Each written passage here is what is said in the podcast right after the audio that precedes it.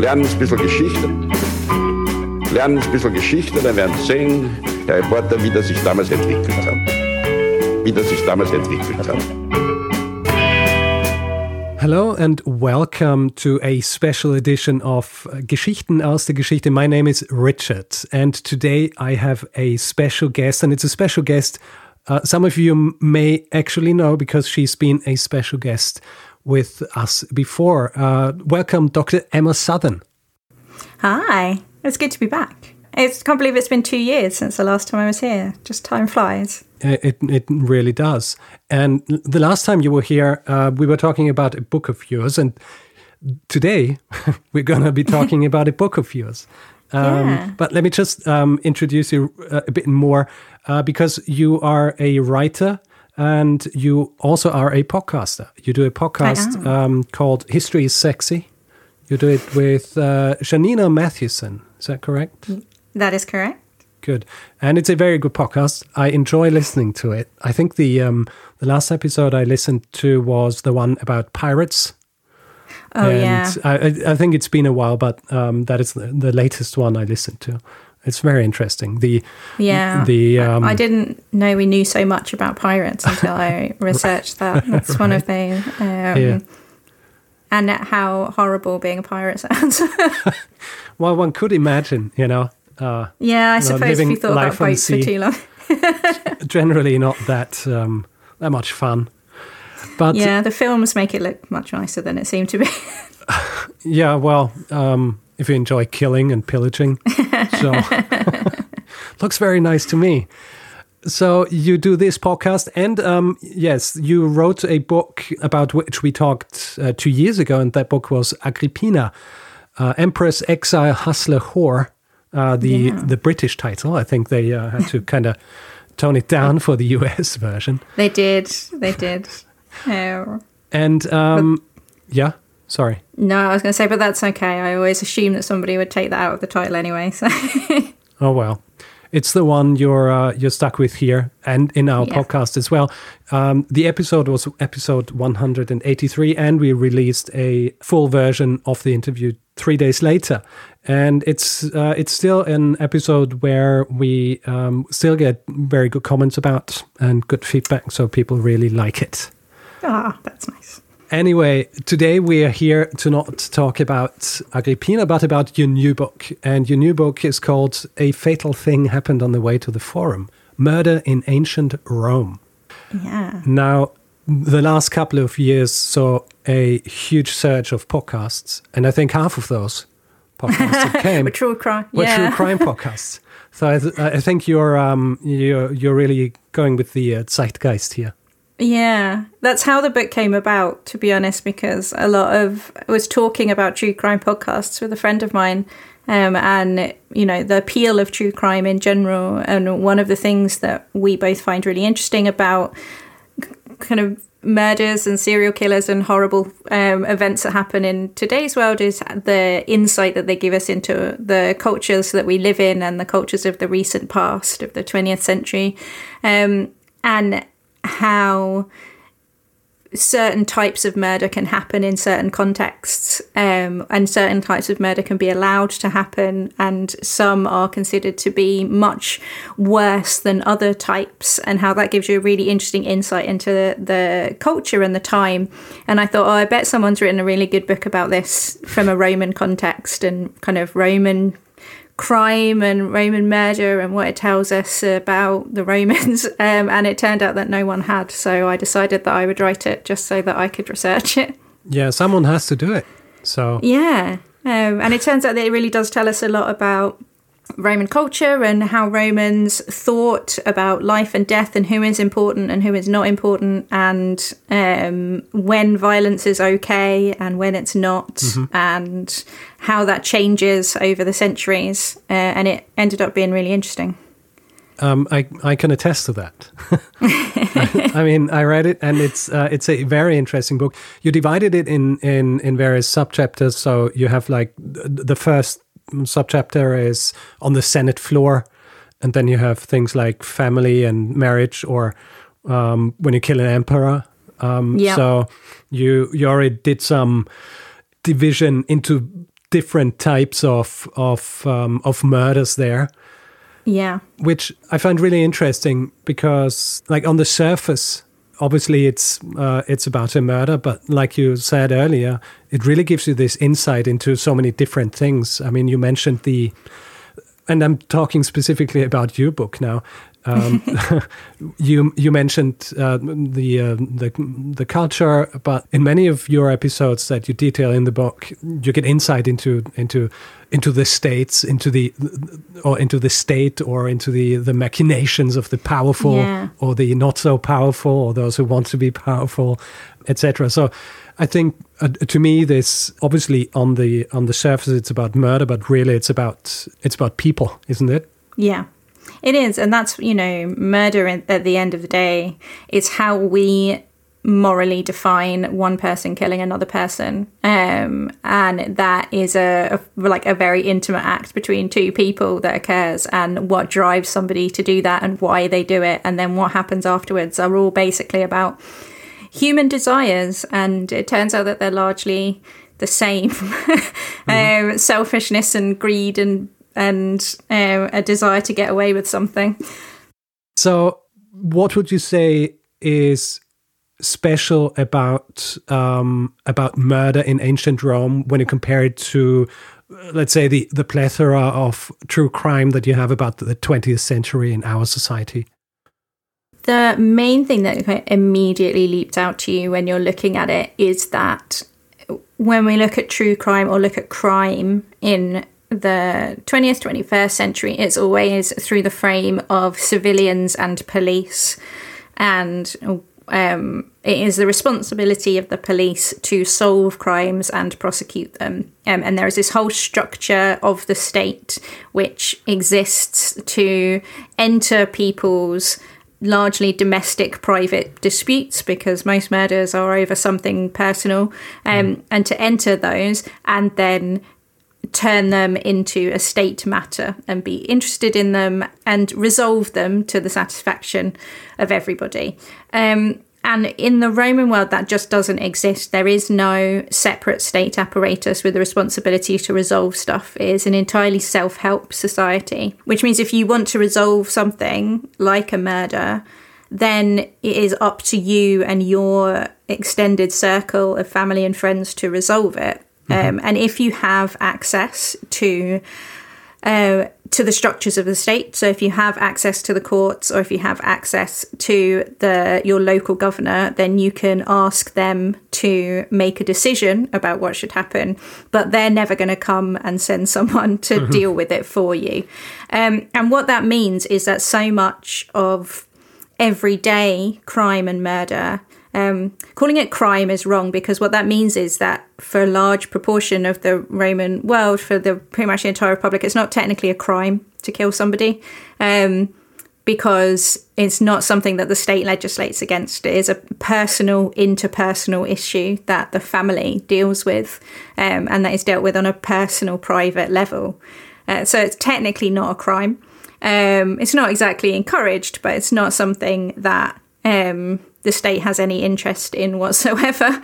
Um, and it's not until you start getting structures which center around a single person that they start trying to um, really erode away that. Uh, that privacy of the family and turn it into a more public institution and also start to control who can commit violence, um, that it becomes a more of a crime. But even then, there is no state apparatus which is going to come in and do it, and there's nowhere, nobody taking notes on who is killing who. Um, it is entirely a matter for you to deal with as an individual. And so we only see the crimes that really, really cause an enormous disturbance in the fabric of society. Crimes which are either really, really scandalous or really, really grotesque in some way, or that genuinely impress people um, to such an extent that someone writes them down. Or we see them where people have managed to leave a little mark on, um, mostly on tombstones, where people will say, This is a tombstone of my daughter who was murdered. And um, so you get to see like that tiny little bit of of justice that they got, but there is no overarching sense that that violence and murder is something that the Roman government is involved in, and no one seems to think that they should be either. Mm-hmm. Do you do you think that it is somewhat connected to sort of a feeling that people who are not part of the one percent are somewhat dispensable? Yes, it is. um, it's partly that there's two things that come together. Partly it's that everything in Rome is underpinned by slavery from the very beginning, it is underpinned by slavery and uh, people who have been brought in from outside who are mostly have been captured in war and been stripped of their humanity. They are what is called socially dead. They are already dead, basically. Um, and they are not seen as people. And then as the empire grows, as Rome gets richer, um, the whole thing is economically and practically underpinned by just millions of enslaved people who are ground up by the Roman Empire, and they are everywhere, but they are not people. Legally or morally, they you cannot harm if you you cannot harm a slave in the same way that you can hurt a person because they don't have anything attached to them worth hurting. You hurt a slave in the same way that you hurt a table. Like it just doesn't register it just doesn't register on a moral level that they're particularly people. Um, and once you have that, where you are, you can stand next to a person for your whole life, you can raise them from a child, because a lot of people were born in slavery, but see them as property, then that automatically means that you have had to find a way to apply meaning to human life that doesn't, it is not related to the fact that they're just a human. Like they know that they're people, they know that they're human, they know they have feelings and hurt themselves, but in order to make it so that it is okay for those people to be killed and beaten and and enslaved, you have to say that therefore life is worth something because it has something else. And what they have is fama, which is like your reputation and honor. Um, so your prestige. So mm-hmm. like what other people say about you and um, your function and importance to the wider society. And the more of that you have, the more your life is worth. So a consul is worth more than an aedile, who is worth more than an equestrian, who is worth more than um, your random bookseller on the street, um, who is always worth more than a slave.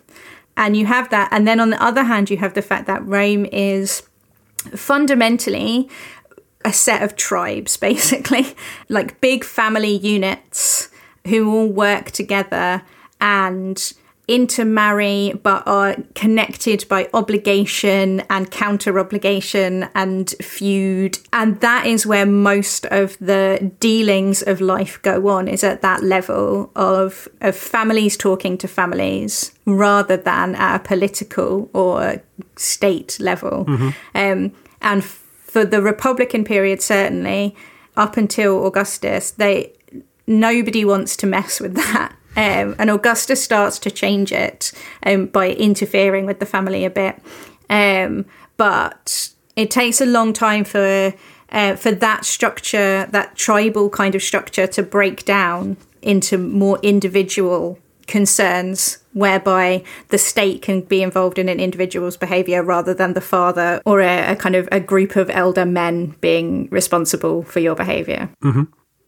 Um, what you said about the um, the tribes and the, and the families being sort of the the one thing you basically live for, right? Or yeah, let's say the the fama, you have the uh, and your honor and your family. So these are the two things, like honor on an individual level and family on a less individual yeah. level. So you always want to further the fame of your family and your own, correct? Yeah. So if you get to be a consul, then you then get to pass that down to your children and your grandchildren that they are now the children and grandchildren of a consul. And if your great grandfather was a consul, then you can, you know, you can haul that family mask out at any given time.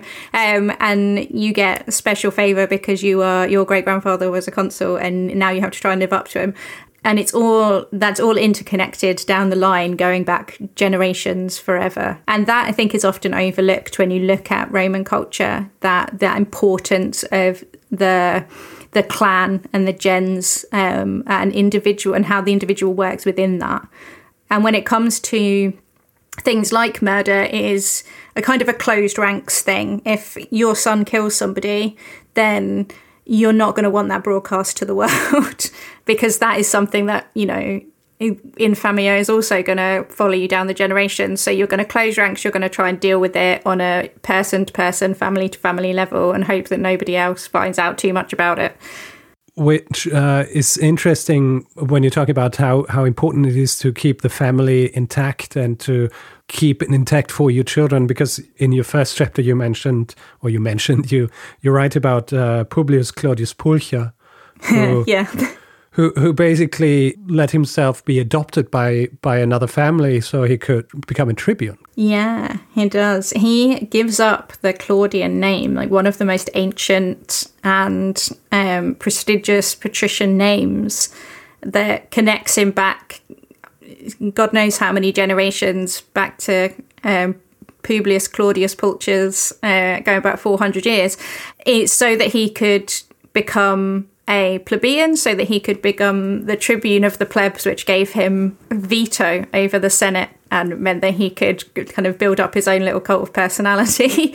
and it's a really interesting point because it's one of the first times that in this late Republican period, somebody is doing something for themselves, not for any great familial glory, but just because they want this immediate personal gain that they can get in this lifetime and they don't care at all about the repercussions for their family or their repercussions for their hypothetical future children. Yeah, it's really fascinating because I wasn't aware of the extent of of the, the family being sort of this this uh, factor of identification and what a huge scandal it must have been to just give up that name especially one yeah. as, as big as that Claudius is like a walking scandal to be like everything he does um, and his sister as well who is very close to claudia they are just a walking scandal. Everything they do he dresses up as a woman so that he can break into a female only religious rite.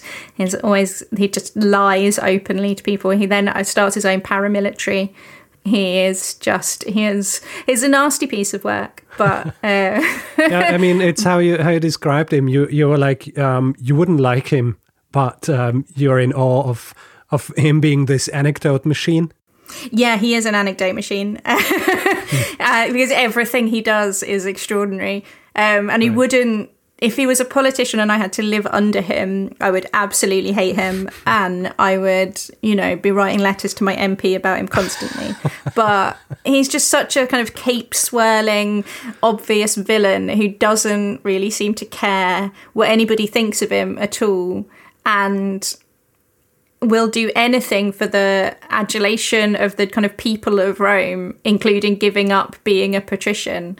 Um, and it, he leads like the period of his power is a period of just people dying in the streets because they're being beaten so that they will vote in the right direction. Mm-hmm. Um, and it's just like hugely bloody and violent and horrendous. But from the uh, from the distance of two thousand years, you can look back and just be like, "My God."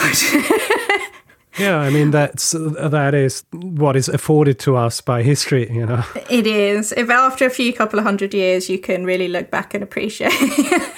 it's like bad form if you laugh about someone who died yesterday, but if you laugh about someone who died 2000 years ago, it's like, okay, yeah, it's, just fine. a funny episode. There's That's, a line somewhere where it becomes yeah. okay to find it funny. All right.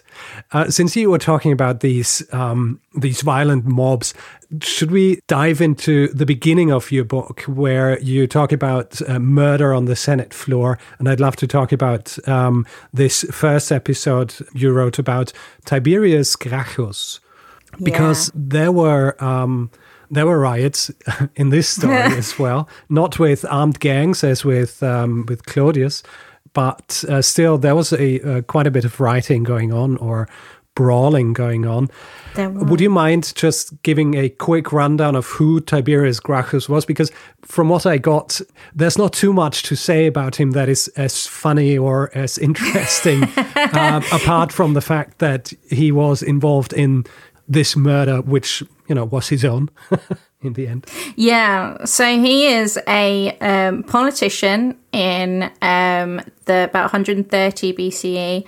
Um, he is a from a plebeian but extremely um, extremely ancient family. Mm-hmm. Um, and particularly on his from his mother's side, he they're patrician, they're the Cornelii, they're the um, Scipios. They have conquered Carthage and um, done all kinds of things. They're very important. Uh, and he is the older of two sons.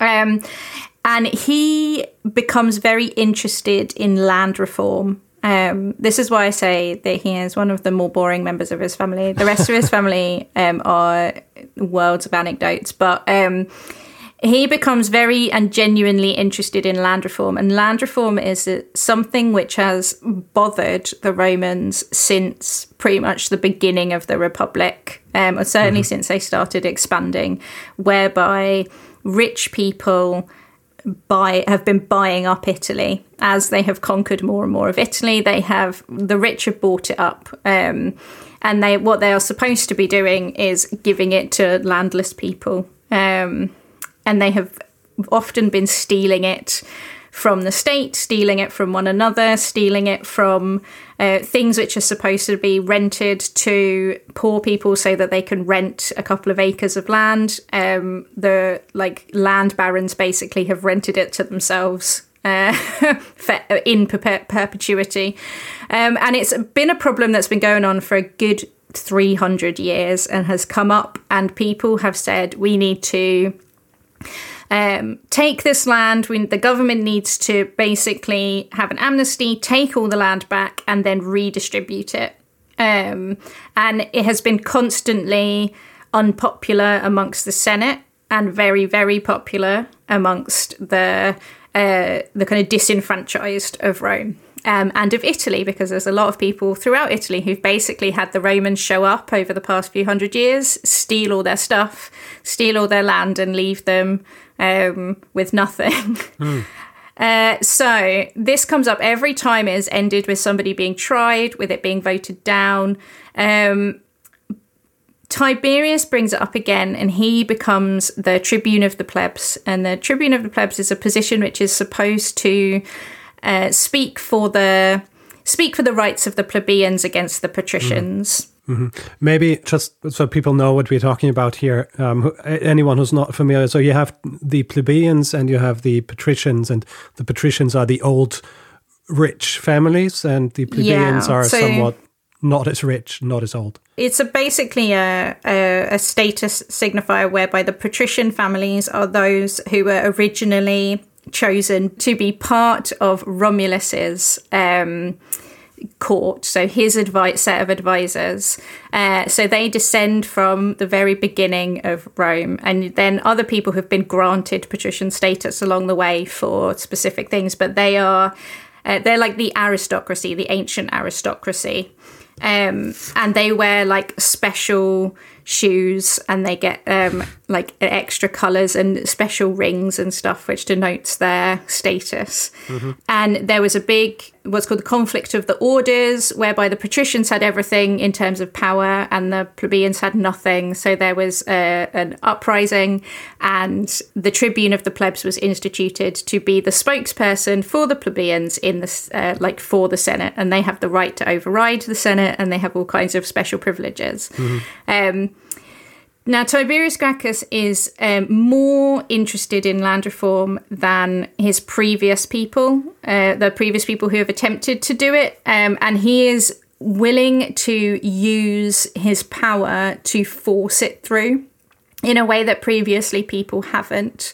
And he proposes a bunch of things like commissions in order to decide, learn who owns everybody's all of the land, um, take it all in, and then divvy it up so that everybody owns pretty much exactly the same amount of land. So everybody gets about 350 acres, which is a massive jump for a lot of people, but a massive cut for a lot of others. And the Senate, there is a there's a an economic barrier to being in the Senate. You have to have a certain amount of money, like a million sesterces. Um, so you have to, you literally have to be amongst the one percent in order to be in the Senate. It's self-selectingly the richest people in Rome have all of the power, and what occurs is a series of votes that Tiberius tries to put through that um, continually devolve because the Senate and other tribunes keep intervening.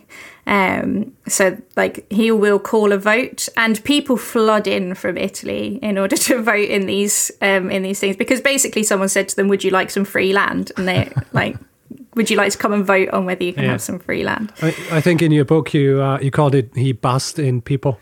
Uh, yeah. um, they, you know, they were rounding people up to bring them in to vote. And on the other side, all of the the richer side of Rome is hanging around in their dinner parties. A lot of this land has been in their families for generations. Um, you know, they've got it in a dowry. They've inherited it from their grandfather. They've bought it legally off of somebody um, who inherited it from someone else. And as far as they're concerned, this is land that means something to them, that's been in their family for generations, and now Tiberius is going to come and take it away. So it's very, very fraught. Um, and this is all occurring at a time when Rome is richer than it's ever been before. mm-hmm. um, and where it's starting to absorb absorb territory by osmosis basically. People are so terrified of the romans in the east mostly um, that when they die they are handing their territory over to the romans so that their people won't have to suffer a roman siege or the roman army entering. So they um, at this point they get pergamon um, and and so tensions are very, very high, and Roman's very, very rich, and everybody wants something out of it. Um, there's a few votes which have to be called off because um, they just descend into chaos. People won't let the votes go through, um, people bring violence in until the final vote occurs. It is, in fact, Tiberius is running for re election, and they He's they've basically managed to put him off for a full year. He's now running for re-election. The vote, which is happening uh, kind of in the Campus Martius, is going very badly, as it has been for the entire previous year. But it looks like Tiberius is going to win. Mm-hmm. Um, as the votes come in, people vote orally, singularly, like, and they're totting up, and it looks like Tiberius is going to win. The Senate, meanwhile, is holding an emergency, um, an emergency meeting in a temple, and are discussing what they're going to do about it because if Tiberius gets through, if he has another mandate to do his land redistribution, then there's a very distinct possibility that he genuinely is going to take their land away. Yeah. Um, and they start suggesting that maybe they just murder him. And that would solve all of their problems. Mm-hmm. Before we go on from here, because yeah. we are reaching sort of uh, the culmination of that tale already, one thing I just like for you to clarify because you do it so well in the book. Tiberius Gracchus, he just he didn't just do this out of the kindness of his heart, right? Oh, I mean, no. there he uh, there was a there was a need for land distribution. There is any because what you have is a whole lot of people who are very disenfranchised and who genuinely have had everything taken away from them. Um, who are either living on rented land or who are living like on no land. Um, and the other issue that you have is that at this point, the Roman army um, still technically requires people to be landowners and also promises people land um, when they come out of the army. It's a bit of so, a, a catch 22, isn't it? it's like you, you're promised land, but you have to have land in order to um, yeah. even serve. the deal is that if you serve in the army, then you will be given some land of your own once you come out. So you serve your like I um I think it's quite short at this time. It's 16 years by the time you get to Augustus, but it's short, definitely shorter than that here. But you serve your time, and then you can leave. You can have some Italian land. You can settle mm-hmm. down, um, and you can be secure. And there is no land to give people right now they're giving away land in other places, but a lot of Roman citizens don't want to be don't want to be going off and living in Pergamon. right. Um, so there is very much a need for both the people of Rome and for the armies of Rome to that that the city has land to give people. And also so much of Italian land is being taken up now by pleasure rather than farmland um, because it's being owned by a limited number of people. Um, they're using that land primarily for things like wine and um, for their own pleasure gardens and mm-hmm. their private land rather than using it for food. And Italy is losing the ability to feed itself and this is a long time before they get Egypt and the breadbasket. Mm. um, so there is a desperate need for them to um, to be able to grow stuff as well. If they can have a population that feeds itself, then that's a benefit uh, to everybody. Mm-hmm. Unfortunately, you tell that to somebody that you want to take away their pleasure garden and give it to 25 soldiers so that they can grow some subsistence vegetables, and they did not take it particularly well. oh, of course the long term ramifications did not uh, they did not really care.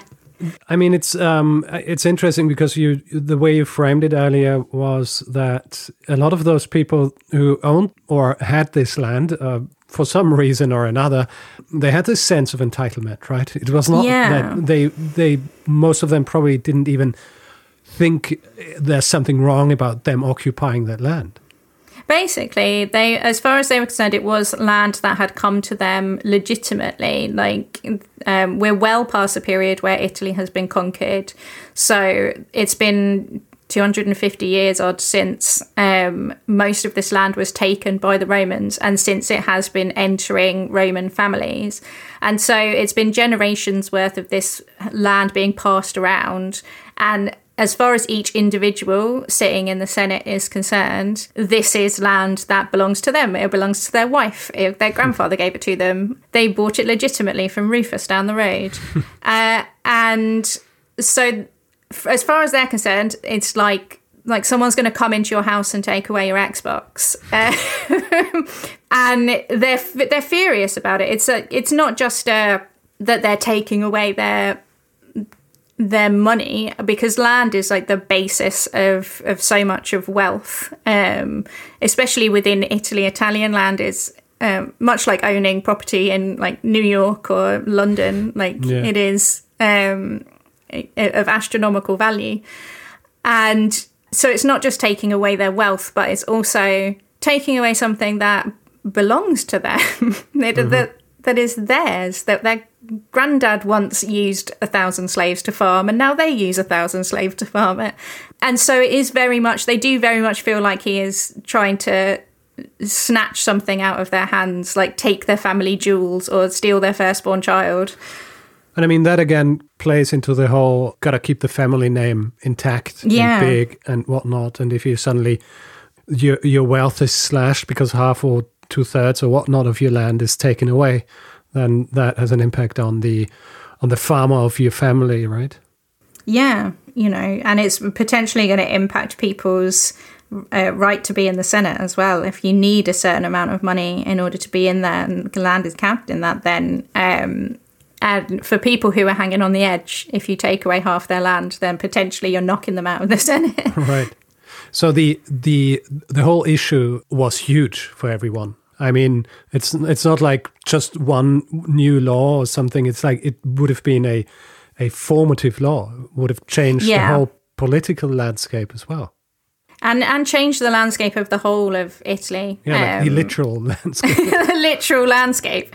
And would be a really big deal. It would change Rome, it would change Italy, it would change the lives of thousands of people it would undermine the wealth inequality that exists in Rome, whereby a, a, small number of people have an awful lot and a lot of people have absolutely nothing. Right. And you know, and this is a place where they haven't introduced the corn dole yet, but they're about to. Um, because they literally have to feed people who are starving to death in the streets because there's the that's not possible for people to feed themselves really.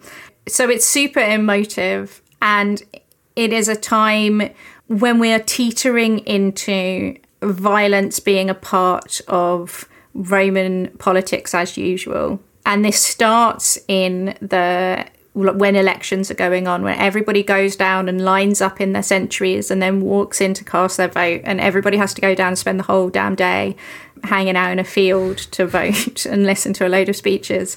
And that often, because when you've got thousands of people in a hot field um, listening to speeches, voting on emotive issues, that often turned into shoving and pushing, and sure. then that often became quite violent. And during this time, as we enter the late Republic, we, it starts to become deliberately violent, where people are deliberately provoking. Like people in the Senate are deliberately provoking violence amongst the voters which is how stuff is kicking on in the initial votes. So the votes for the commission, which passes, and then um, votes for various other things that Tiberius tries to pass. Um, that they become very violent and that's how the senate is stopping them from passing. And sometimes they kick off by themselves because there's two two tribunes and they can veto one another. So his other tribune quite regularly will step forward and say no don't speak. You i veto um, and then the people in the crowd who t- came all this way to vote will kick off. Yeah. Um, but this is ways in which um, the whole thing has been leading towards violence becoming an everyday part of Republican politics. And the point at which Tiberius is at this point for Tiberius's election is the point at which it then takes a step up into the highest echelons.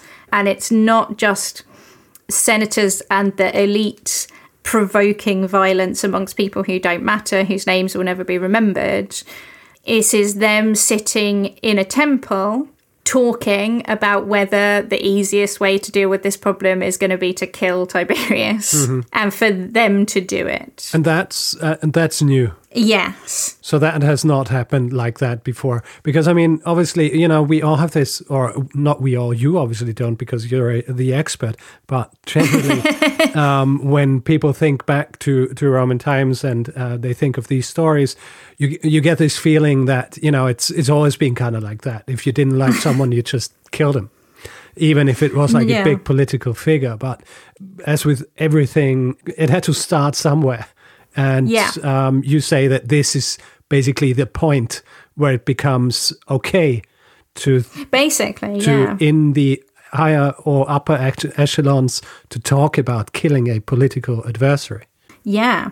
Before this, you could, like, there are ways in which you can legally have somebody executed. Um, and it's super easy in the early Republic and into the mid Republic to say that somebody wants to be a king and then have them executed for it and that happens a fair amount. And they try to do that to Tiberius. They accuse him of wanting to be a king, which basically means people like him too much. Yeah. Um, but that doesn't go anywhere, much to everybody's frustration, probably because he is very clearly not interested in being a king. he is genuinely and very tediously interested in land reform. Yeah, nobody nobody really believes that he wants to be king, right? No, exactly. It just can't. Like he's so staid and serious, yeah. and um, I mean, he's he's no Caesar. I mean, with Caesar, no. it's like okay, I can believe it. or even his brother, because his brother Gaius comes later, and his brother Gaius spends all of his time like flinging his toga off his shoulder and slapping his thigh and um, making ludicrous pronouncements. And he has a um, he has a musician who follows him everywhere to play thematic music for him, uh, which is great. well, your life soundtrack, you need it. I know, it's just what everyone's always wanted. Um, but Tiberius is like the staid older brother. He's very serious. He's always trying to be reasonable. Like throughout all of this, he's always trying to explain to people why it's good for them. Hmm. Um, but he, um, you know, why it's good for Rome in general, why it's good for the glory of Rome that we can do this. So it's just unconvincing that he wants to be king. Hmm. Um, and so they can't get rid of him that way they can't get him on anything anything treasonous they can't get him on any of the ways that they would previously have got rid of somebody so they end up talking about and somehow you know somebody says for the first time why don't we just kill him and this happens in a Senate meeting, an official Senate meeting in a religious space. And the consul says, no, mm. we can't do that. You can't just go around killing people. That's mm. mental. Um, and they argue about the situation. The Pontifex Maximus um, is pushing really hard for the idea. So he's like the head priest um, of Rome. He is the idea is that he takes the place of a king if a king were to exist to do like the religious the religious duties of the king. So the most important religious duties of Rome are the Pontifex Maximus. It's technically a kind of political position because you get mm-hmm. elected to it, but it is also a very religious position. So it is a bit like the Pope um, suddenly deciding that he wants to murder somebody. okay, I, I, mean it's not unheard of. Uh, the history of, of the it's true. History of so. popes are pretty great, um, but they so they have they're having this conversation. They're going back and forth. The consul is really against it, um, and in order for it to le- be legal, basically they would need the consul to say that he was guilty of something. Mm-hmm. But they are so hyped up and so emotional over the situation and so afraid that they just stand up and the pontifex maximus stands up and says as the consul is a traitor to the whole emperor and he won't let the won't protect rome i will and mm-hmm. they tear their benches apart and he shouts let anyone who wants to save the country come with me and the senators march out of the uh, of the temple and march up to where the election for Tiberius is once again in chaos, and they chase him and his friends across the Capitoline Hill and beat him to death with wood. Hmm. And they they did that because they weren't allowed to take their swords with them into the Senate. Correct? Yeah. so they're not allowed they don't have any swords so they and they're too impatient to wait and they are absolutely desperate for it to be over immediately as they see them coming, it starts basically a stampede. People are trampled to death. People are violently beaten with chair legs and bits of wood, and Tiberius falls down um, at the feet of the statues of the ancient kings and is just beaten to death by the Senate, the richest and most austere, and the people in charge of running the whole empire and they do it in a frenzy of pure rage essentially. It is not it's not a, an assassination of any kind. Um, it is a, a, a, a pure rage fueled like storming and getting rid of him in the most brutal way they possibly could. So the way you you said it just earlier about the uh, the pontifex saying, "Okay, we got to kill him because he's trying to destroy Rome," etc. Yeah, yeah. Do, do, you think they actually believed that? Uh, that I think he would kind of did. destroy the fabric of the empire, uh, not empire, uh, the fabric of the republic with this reform. I think they probably did. Yeah, I think that they were like so invested in the structure of the the structure of Rome as it worked, mm-hmm. whereby a lot of people had everything and a lot of people had nothing, and that they they also have this very strong belief that the aristocracy are just better. Um, like that kind of um, very ancient idea that you get in fantasy novels that members of the aristocracy, their blood is literally better than everybody else's. Yeah, I mean, it's we have that now. You know, it's not. Yeah, I mean, I live in alien the UK a, where it's very as an idea. I mean, obviously not as prevalent as it was back then, but um, the idea is still exists. Yeah, and you see, you know, I live in, as I said, in the UK. Um, our government is currently run by people who are primarily from landed aristocracy of generations past, um, and people vote for them quite happily because they're extremely posh, and there is a general belief that very pe- people who are landed aristocracy probably just know how to run things better. Yeah, um, and they seem to believe it very strongly too. yeah, it's a it's kind of kind of a self fulfilling prophecy here. You know, it is. Nobody else gets to go. They wouldn't be in power if they weren't, you know, good yeah, at it. If they weren't so good at it, yeah. and evidence be damned. Um, right. But yeah, so they they do have that belief, and you know this is how it's been since Romulus. And this uh, this another thing about Romans is that they're very into antiquity. Old things are by their very nature good. The older something is, the gooder it is. And so, if Romulus wanted patricians and a senate, and if uh, this is how it's always been, then you can't change it. That would be ridiculous. Um, and changing things is inherently bad, no matter how uh, no matter what you are changing. They they only change things if they can trick themselves into believing that they're changing it back to how it was. So that that is um, that's very ingrained in them as well. The just the idea of changing something ancient is is anathema. Um, so I suspect that they did genuinely believe that they were doing the right thing, and the next day and the days after Tiberius's murder, when you think they might be maybe wake up in their beds and think, "Oh my God, what did we do?" They double down quite hard on what they did. They defile Tiberius's body and throw it in the river. They then exile and execute a bunch of his friends and just basically try to make it so that land reform is never going to come up again because this is what is going to happen. And they basically convince themselves and write it into the consequences that they did the right thing they protected the Republic. He was a traitor and a threat to the Republic, and therefore he had to die. And what that did was it made it so that as long as you said, Oh, I'm protecting the Republic, and possibly if you even believed that you were protecting the Republic, killing someone in the political arena could be legitimate. You could have a cast iron defense that said, Yes, I killed him off the bat with no trial by myself with a stick, but he was threatening the Republic. So mm-hmm. that kind of paved the way for the for the next centuries, right? Or or decades at least. Yeah, until you like all right the way down to they. That's the reasoning that is used by Brutus and Cassius and mm-hmm. other Brutus when they um, kill Caesar, and that's their reasoning for not killing Antony. Is well, we're protecting the Republic and it's the reasoning that Cicero uses when he executes Catiline without a trial that he is protecting the Republic. And everyone says, Do you have any got any evidence? And he says, No, you can't have a look at it. I did it last night. I've lost it. Um, but um, so but definitely, that's definitely why I did it. would you say that the the situation um, that kind of culminated in the murder of Tiberius?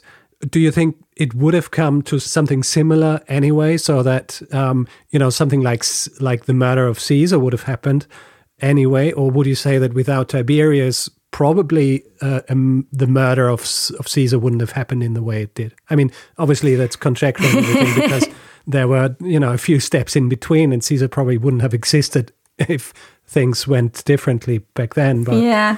Would you say I suspect it does. I think it does pave the way for the murder of Caesar because it is the first time that that like that kind of assassination of senator on senator violence in such a way and they justify it to themselves and to everyone who is watching and that then sets you on the path for for what happens to Caesar otherwise what you have is a path of trials and exiles.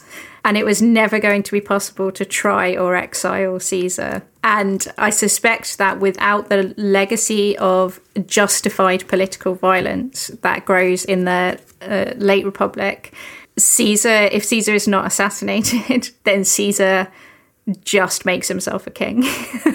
So, uh, since you mentioned exile and, and, and you mentioned that the next day after Tiberius was killed, they had friends of his or family even killed as well. would you yeah. say that this is was done so people wouldn't try to take revenge for the murder of Tiberius, sort of like what people did when someone was murdered? Basically, they do it so there can be no other uh, no other place for that populism to coalesce around. Like there can be nobody else that that can take up his mantle. But there there happened to be another one doing it, right? There was. they didn't as there's always overlook someone and they overlooked his brother which um, is uh, kind of a rookie mistake isn't it i mean it's his brother yeah uh, you'd think it was obvious but his brother was very young um, and it takes a decade for gaius to to enter the political arena and um, try to t- kind of take up his brother's mantle. Mm-hmm. And he is is much more uh, fiery and is much less reasonable. um, and he attempt basically at the first sign of dissent uh, tries to lead a coup against the Senate uh, like a military coup, which does not last very long at all.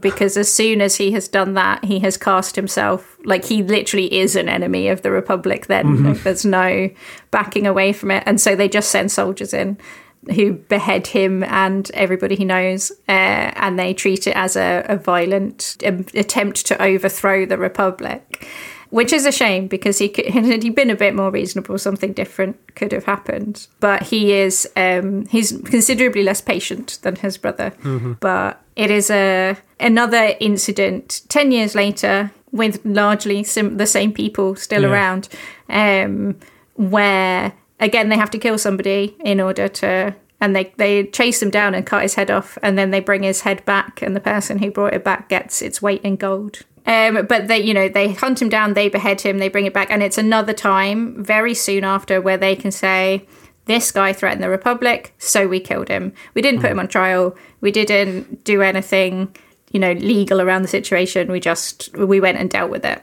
Mm-hmm. So uh, Tiberius is dead. His brother is dead. End of this story.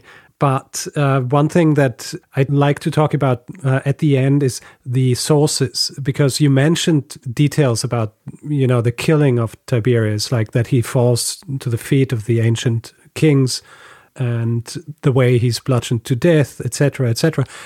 How reliable are these sources that you're taking, you know, this information from, or can we even talk about re- reliable in that context?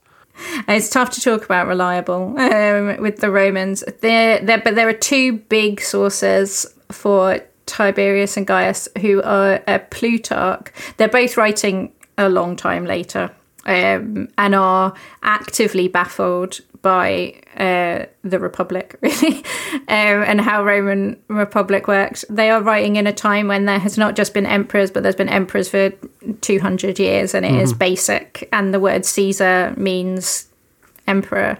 And mm-hmm. so uh, they but it's quite interesting because they you can see where they are trying to honestly write out what their sources are tell them because they say i don't understand why this happened um so they when they write about the debate about whether they should kill Tiberius while the Senate are all sitting around in the temple, Appian is really baffled as to why they don't just make somebody a dictator and then he could do it legally.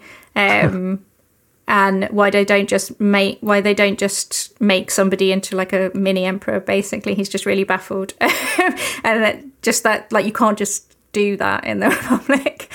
Um, but so it's Appian and Plutarch. Appian um, writes a thing called the Civil Wars, which is uh, effectively a long history of the collapse of the uh, the Roman Republic through all of the various wars. So coming out this one into the social wars with Marius and uh, Sulla, and then into Pompey and da, da, da, um, and Plutarch, who wrote uh, a series of biographies called The Parallel Lives, where he took figures from Greek history, uh, classical Greek history, and figures from Roman history and kind of tried to match them up. So he wrote uh, one of uh, Tiberius Gracchus, which has a lot of the good details in it because mm-hmm. he likes a good detail. Okay. Um, but they are writing, they're writing a long time after um, and they're writing in a completely different context, and they are genuinely kind of baffled by what is occurring. Um, but they do both write a really nice narrative, um, and it matches. So they're obviously drawing from the same sources, whatever they're drawing from. It's unusual for something to match reasonably well. Uh, just out of um, interest, uh, I mean, obviously everything here is out of interest, but how or where would they get their sources from? I mean, are these sources that we just don't know about nowadays because they're lost, or would this be sort of yeah. oral tradition or? It is lost historians. We know the names of quite a lot of lost historians from various periods that people drew from, and they will often say, like, you know, X says why, Marius says da da da, and um, Mauricius says da da da. But those are sadly lost. Like Romans really loved writing histories about themselves. They enjoyed it a lot. Particularly, it was a great hobby for senators to sit around and write histories of their of themselves. Much in the same way that it's really popular for historians of uh, for British politicians to be historians of the Victorians or you know Churchill or whatever. Like they love to write uh, a history of their own times and the times that they wish they lived in. Um, Right. but so much of it, because it's Latin, was lost in the Middle Ages. Uh, so we know who they were. We vaguely know sometimes when they existed, uh, but they're unfortunately lost forever.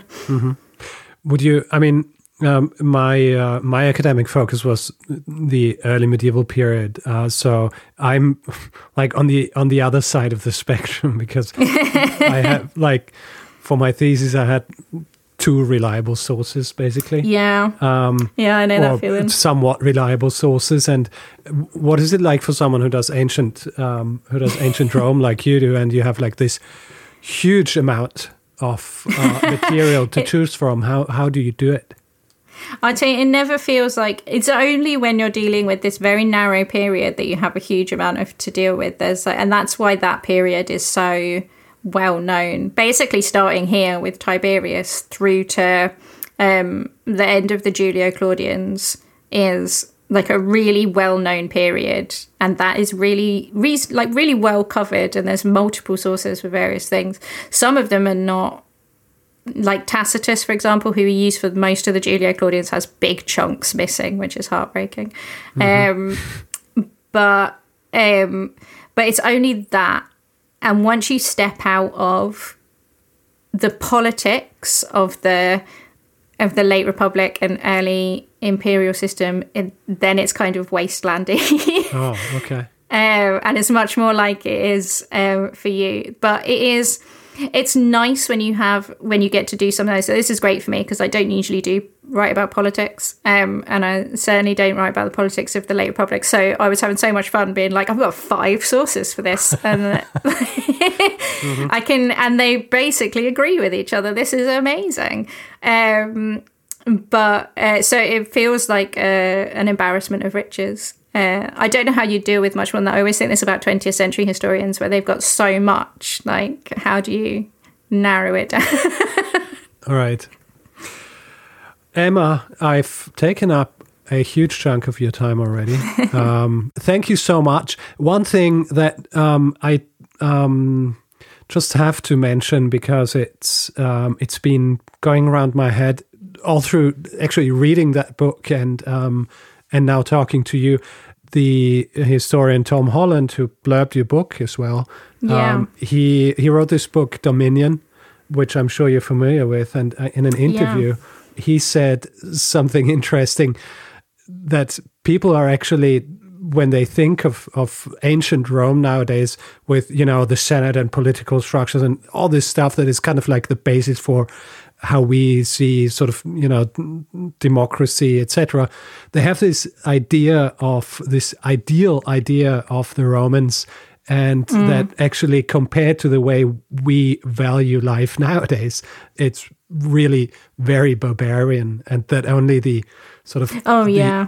the um, Christianity or the or Christian morality kind of got us where we are nowadays, and people often Yeah. don't really want to think about that. Without this, we'd still be living in a time that is very similar to what you're describing in your book. Yeah, it is. Um, it is like when you look at the legal and moral, um, like developments around human life, it is very much Christianity that um, that starts to make people feel differently about it. Um, and it's Constantine who brings in the first law that says you can't just kill a slave, for example. Yeah, I'll never forget when I was a, an undergraduate, one of my um, my lecturers, Mary Harlow, talking about the Romans and like the terrible things that they did, um, and and then just saying, and yet they called other people barbarians. right? like they will do all this stuff. They will crucify people in the street. They will have these monstrous things that they do to one another just as a matter of their political course. They will hmm. murder people in their houses on a distressingly regular basis.